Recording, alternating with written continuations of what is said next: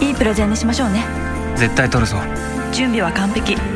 あもしかしたらあの記事も使えるかも。今朝の日経に。さすが読んでた。私を強くする新聞。日本経済新聞。お申し込みは0120214946日経よく読むまで。日本経済新聞ポッドキャスト。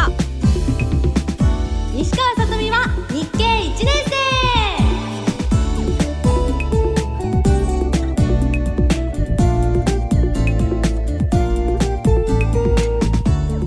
組は日本経済新聞社の提供でお送りします。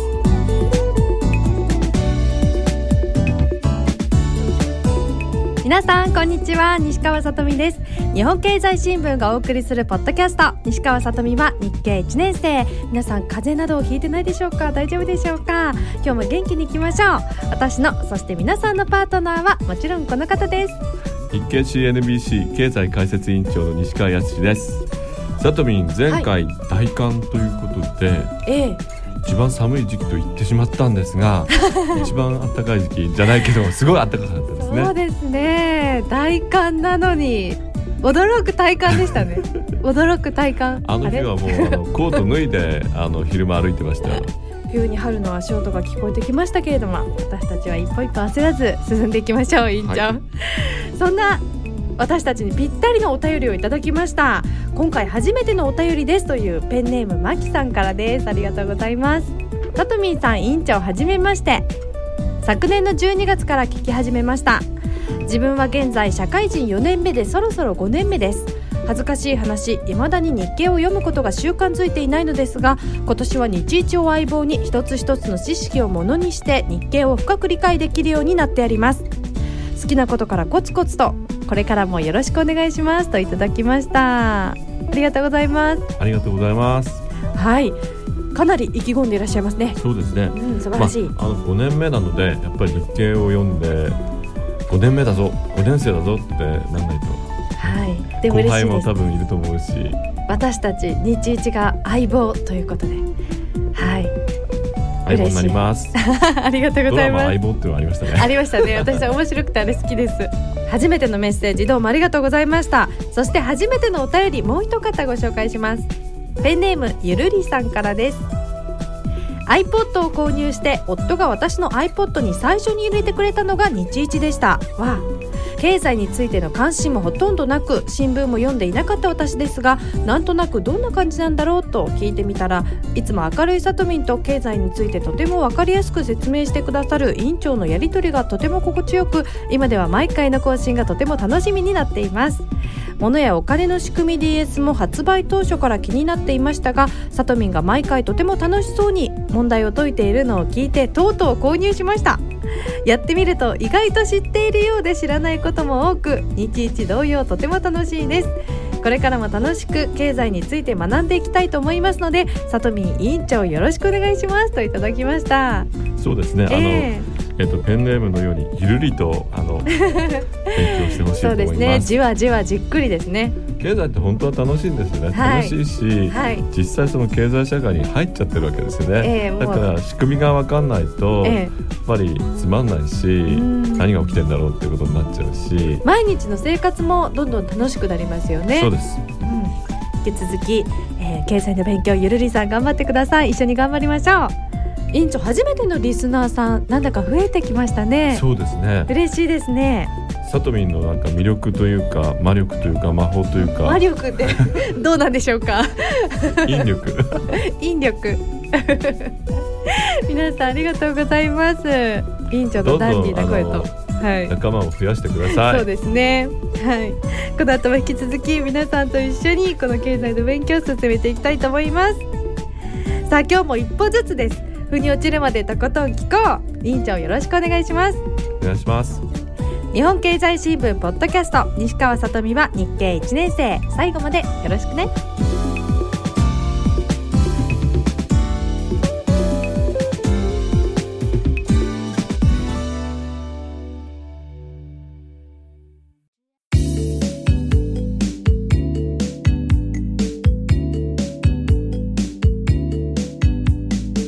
とみのすっぴんニュース。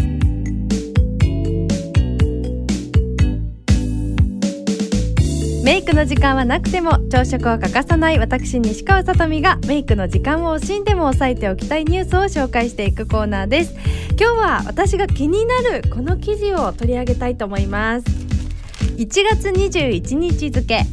総合面の記事なんですけれども委員長。はい。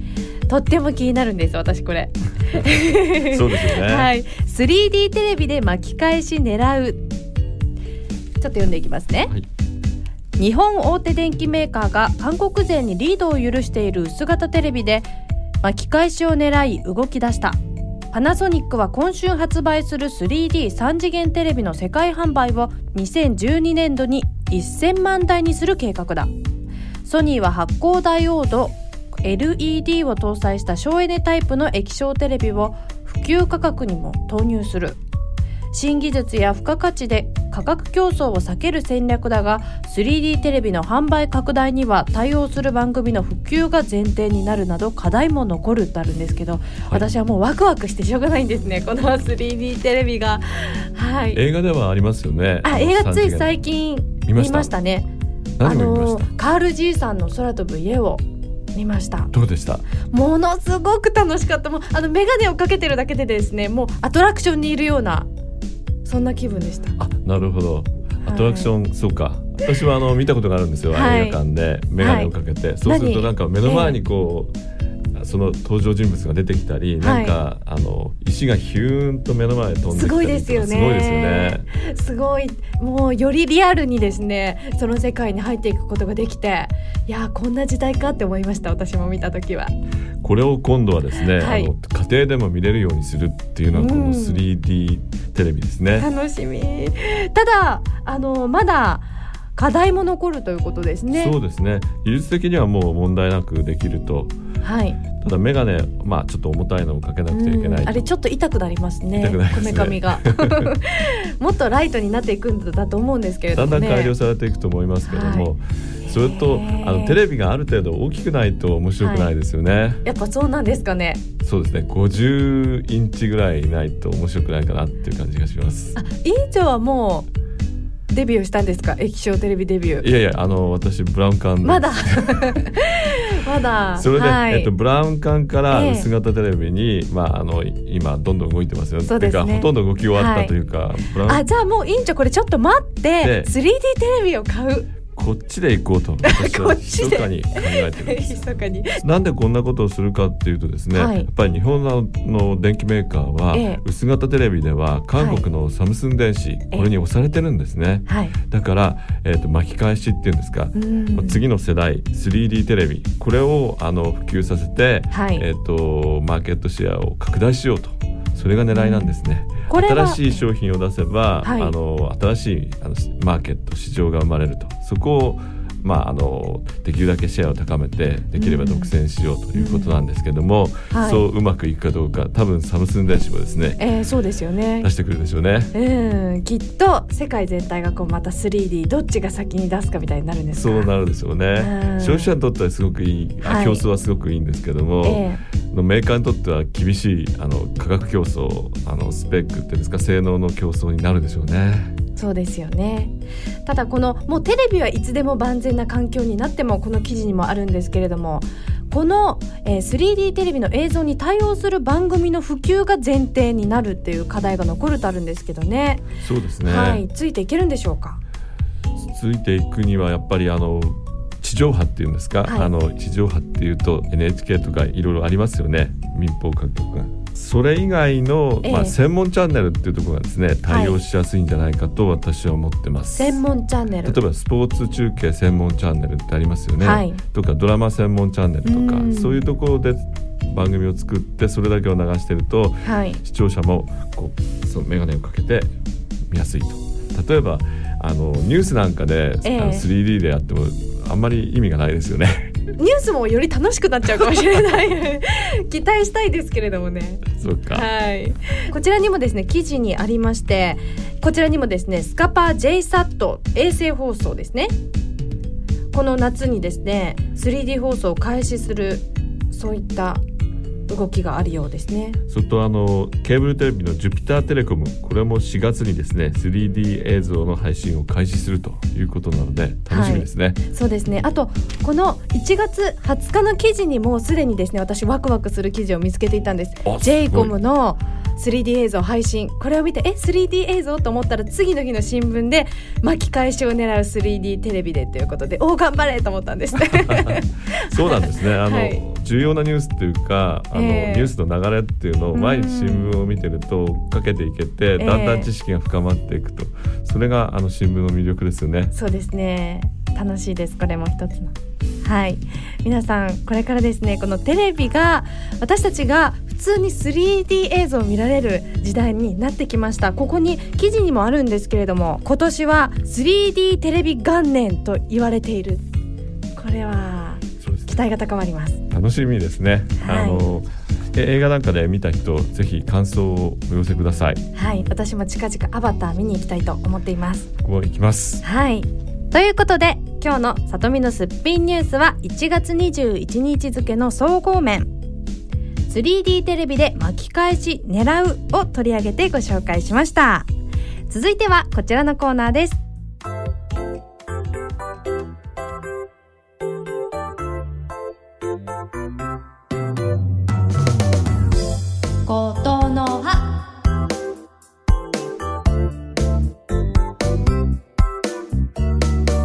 続いてはことの葉のコーナーです。これは経済に関する言葉を知っておこうということで毎回一つの言葉を選んでお話ししていますが今日はこちらです。会社構成法ということなんですけれども最近の記事やニュースで本当によく目にするようになりましたね。そうですね。ずっと先日も JAL について取り上げましたけれどもね。はい。はい。JAL が会社構成法をの適用を申請しましたね。えー会社を構成させるんですか？そうですね。あの会社構成法っていうのはもう会社の経営が行き詰まってこのままではまあ破綻してしまう、潰れてしまう。んだけど、まあ再建の見込みがある株式会社について、はい債権者や株主などの利害を調整しながら会社の事業を継続すると。つまり JAL の場合は飛行機をずっと飛ばし続けるわけですね。はいそしてその構成を図ることを目的とした法律です。うんでもものすごい負債総額ですね。2兆3200億円。こんなによくまああの負債を貯めたなっていう感じがしますけど。どうしてここまで？ちょっとでしょうね。ただですね先日私のあのところにもですね JAL さんからですねメッセージが。私 JAL マイラーなんですよ。あそうですか。でハラハラしてた。んですけども、あの持ってるんですけども、え使えなくなるのかなと思って心配したらマイレージは大丈夫だということ大丈夫でねすべてのサービス引き続きご利用いただけますということでありましたそうねですね。誠意のこもったメッセージが届いてですねあもうぜひ頑張ってくださいと私はそのやっぱりメールで思ったんですけれども日経新聞にもドーンと出ていましたねこち広ら告が出てましたね。い JAL は飛び続けます。ちょっと涙が出てくるような。そうですこ JAL は飛び続けます頑張ってほしいですね。そうですねえー、とただしですね、えー、と会社構成法っていうのは厳しくてですね、はい裁判所にですね、えー、とうん公正手続き開始の申し立てをするんですよ。で、はい裁判所が判断して裁判所がまあいけるかなと思うと受理するわけなんですね。それで、ええ今までの経営陣はみんなあの引いてもらって、はい管財人っていう人を選ぶわけです。何ですか？何ですか？管財人っていうのはええ。この会社をこうやって良くしますと。はい。いう、そういう計画を立てる人ですね。それはどこからやってきてくださるんですか、日本航空の場合はですね、ええ。企業再生支援機構というですね、うん。官民が出資しているあのファンドですね。ああではちょっと国の要素というか強いんですね、まああの国が支援するっていうことになりますね。それとまあ法律的なえっ、と観点から弁護士が一人つくということになります。うんでも全く今までの JAL の人たちが引いてしまうということですか？えっ、と役員は全員、あの辞めます。まあ責任を取るんですね。うんそれであのここですね、えー、と会社構成法もう一回読みますが債権者や株主などの利害を調整しながらと今あの立てようとしているその構成計画は、はい。えー、とつなぎ融資枠つまり、えー、と構成法を申請するとあ日本航空もう危ないからお金貸せないということになって、うん。お金が足りなくなってしまうと、うん。その間つなぎの融資の枠を設けましょう、はい。それで政府系の金融機関があのお金をお貸ししますよと。はい。それとこの企業再生支援機構っていうのは3000億円を出資しますと。株を買いますと。うん。で今までの株主は、はい。えっと、権利がなくなりますと、ええ。例えばあの私がですね、ええ。えっと、日本航空株を1万株持っていたと,、あえっと全くの無価値になってしまうとはい。いうことになります、株主責任ということになりますね。つまり株式がですね、まあ、あの紙くずのようなものになってしまうんですが、はい。その前に上場を廃止すると、うん。日本航空は東東京証券取引所の一部上場なんですが、はい。2月20日に上場が廃止されると、はい。だからまああの売り買いがすごいうん。できなくなってしまうことちら記事にもありますね。1月20日の記事にダーンと上場廃止来月20日というふうに書かれていますけれどもシュンとしてしまいましたそうですね。それだけではなくて、うん。えー、と日本航空にお金を貸していた金融機関などがあのお金を貸していた分のうち7300億円をはい。あのカットされる。とつまり返してもらえなくなってしまうと。うーんこれがあの利害の調整というかまあお金を貸した人とかですね株主になった人とか、あとは従業員も1万5千人以上が、はい削減っていうか事実上まあ首を切られるわけですから、ええーと大変厳しいものであることは確かです。えもうじゃあもう本当に最終手段でもう残っていくためにもうこうするしかなかったという手段なんですか？その通りです。あら素晴らしい里見その通りです。うーんただですねこれはもしですねうまくいかなかった場合もうどうしようもなくてごめんなさいってなっちゃった場合はですよ。はい。例えば。例えば。そしたらこの負債された金額お金貸してた国どうなっていくんですか？すべてあのチャラになっちゃいます。というのは生産ということになってですねですからあの日本航空が持っている飛行機とか、ええ。えー、と土地とか建物とかそういうものを全て売って、えー、と得たお金をはい。配分することになって、日本航空っていう会社はなくなってしまいます。飛行機も飛びませんやだ。ーでしょ？だからもうあのギリギリのところであのみんなに、はい。あの苦しみを分かち合ってもらって日本航空を再生させようと。ただですねこちら1月20日付の経済一面にですね国民負担400億円超えって書いてあるんですよ。再生失敗なら公費拡大もってあるんですよ。そうですね。あの再生しなければ、はい国民負担っていうのは結果的にその政府系の金融機関が貸したお金がえあの貸し倒れつまり戻ってこないということは我々の税金がそれだけ、あのなくなってしまうということなんですね。ーこれなんだかあの以前のですねアメリカの GM の時のものになんか似てるような感じがするんですけど、全く同じですね。再生法のそうです。話ここに記事またあるんですけれども1月20日付の総合面日光再生猶予3年。3年で再生しないとダメなんですね。はい。で、あの稲森京セラ名誉会長がですね、新しく、あの最高経営責任者になると。ええ。稲森さんという人は京セラという会社をですね、はい。あのその人一代で築き上げたですね名経営者ですから、はい。やっぱり手腕に期待したいところですね。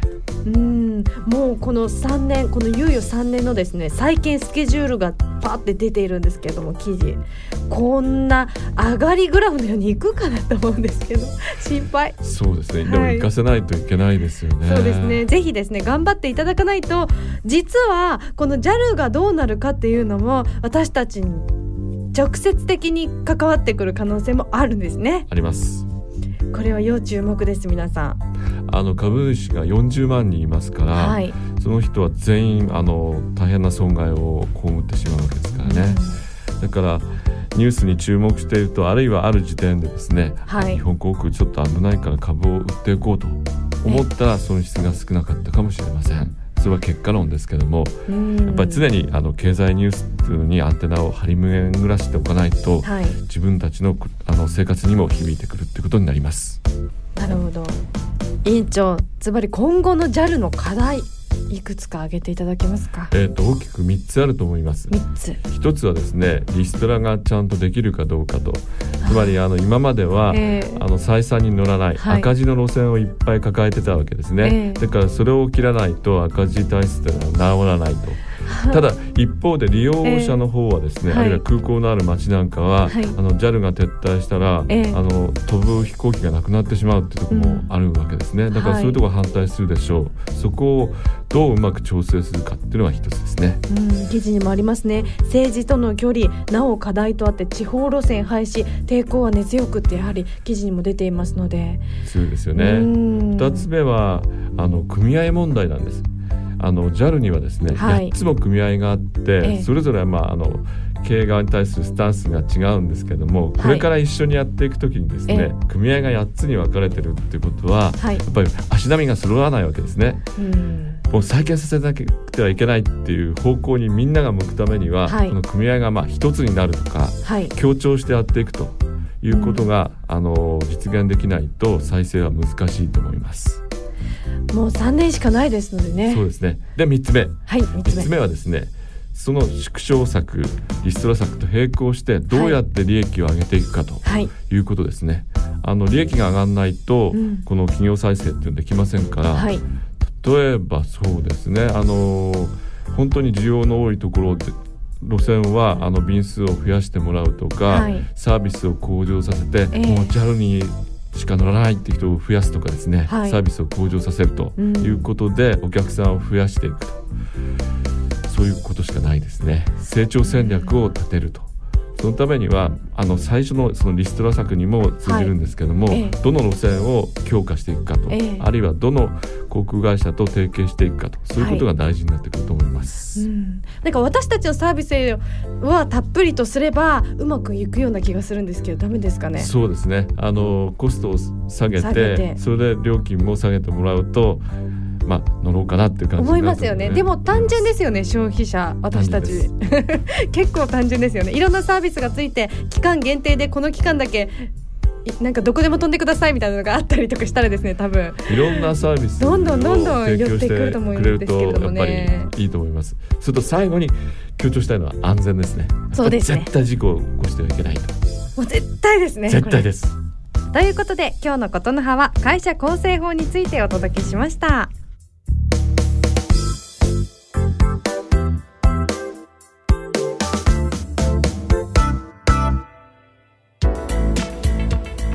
ここで日本経済新聞社からのお知らせです。これまでに3回実施されています日経テスト。番組にも受けました。こんな結果でした。といった感想のお便りも多く寄せられ経済知力を高めるきっかけとして日一リスナーの皆さんはもちろんのこと社会人の方や新社会人の皆さんそして学生の皆さんにも広く知っていただきそして受験をしていただいています。その日経テストの第4回の実施日が決まりました。第4回日経テストは6月13日日曜日全国8都市で実施されます。日経テストは実務知識だけを問うこれまでの検定試験とは違い日本経済新聞の記事をはじめとした経済ビジネスの最新ニュース。つまり生きた経済を題材に知識と知識を活用する力を問う問題を出題しています。また日経テストのスコアは試験の難易度にかかわらず常に同じ物差しで測定されるように設計されているのでスコアのアップを目指したりビジネス力を定期的にチェックすることができます。ということは前回受けた皆さんもその後の経済知力がスキルアップできたかを判断する絶好のチャンスです。ただいま日経テストホームページではこれまでの日経テストで成績上位になった方のインタビューや大学ゼミ対抗戦の表彰式の模様なども掲載しています。総合的なビジネス力を客観的に測定する日経テスト。皆さんのビジネススキルの向上や就職活動の準備に向けて日経テスト公開試験にぜひチャレンジしてみてください。受験料は5250円です。日経テストの詳しい内容とお申し込みは日経テストで検索。日経テストホームページをご覧ください。以上日経テストのお知らせでした。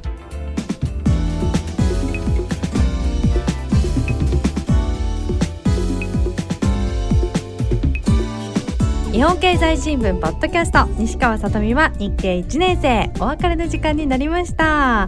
最後にですねこちら皆さんからいただいているお便りご紹介します。ペンネーム新62さんからです。ありがとうございます。先日 JR 京浜東北線に乗った時にドアの上のモニターを見ていたら天気予報にさとみんさんが出てきてびっくり。なんだか幼なじみの女性に偶然出会ったような気がしました。といただきました。私嬉しいです。なんだか新62さんがそのあのモニターに映る私を見てですね親近感を抱いてくださったことが本当にとても嬉しいです。ありがとうございます。はい。続いて電車つながりのお便りをもう一通ご紹介します。ペンネーム埼玉の俺様さんからいただきました。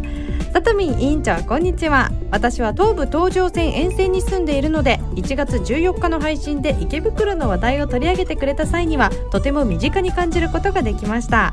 これからも経済の話題であっても身近に感じられる番組作りを期待しています。といただいています。はい。私もあのあるえー、と鉄道に乗ってはい。通勤してますので、えどこかで見かけたら何線に乗ってたってメールください。そして皆さんぜひですねこの後も引き続き身の回り何でもねそうですよね。この経済に絡んだ何か発見があったら教えていただければと思います。引き続きメッセージお待ちしています。さて日本経済新聞ポッドキャスト西川さとみは日経1年生。次回の更新は2月4日木曜日ですお相手は今日も元気いっぱい西川さとみと今日も元気いっぱい西川康でした。ダブル西川でお届けしました。それでは皆さんまた次回お会いしましょう。じゃあ。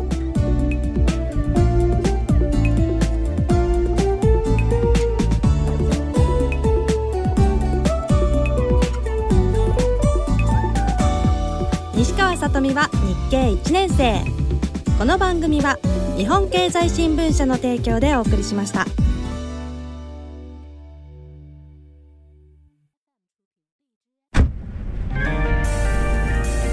いいプレゼンにしましょうね。資料完璧か？はい。絶対取るぞ。企画室の池田香織。できる若手がいると聞いて担当に指名した。今日の提案。あともう一押し。何かないかなそういえばあの記事。トップ営業の竹財先輩。こんな大きなプロジェクトの担当に私を指名するなんて。期待に応えなきゃ。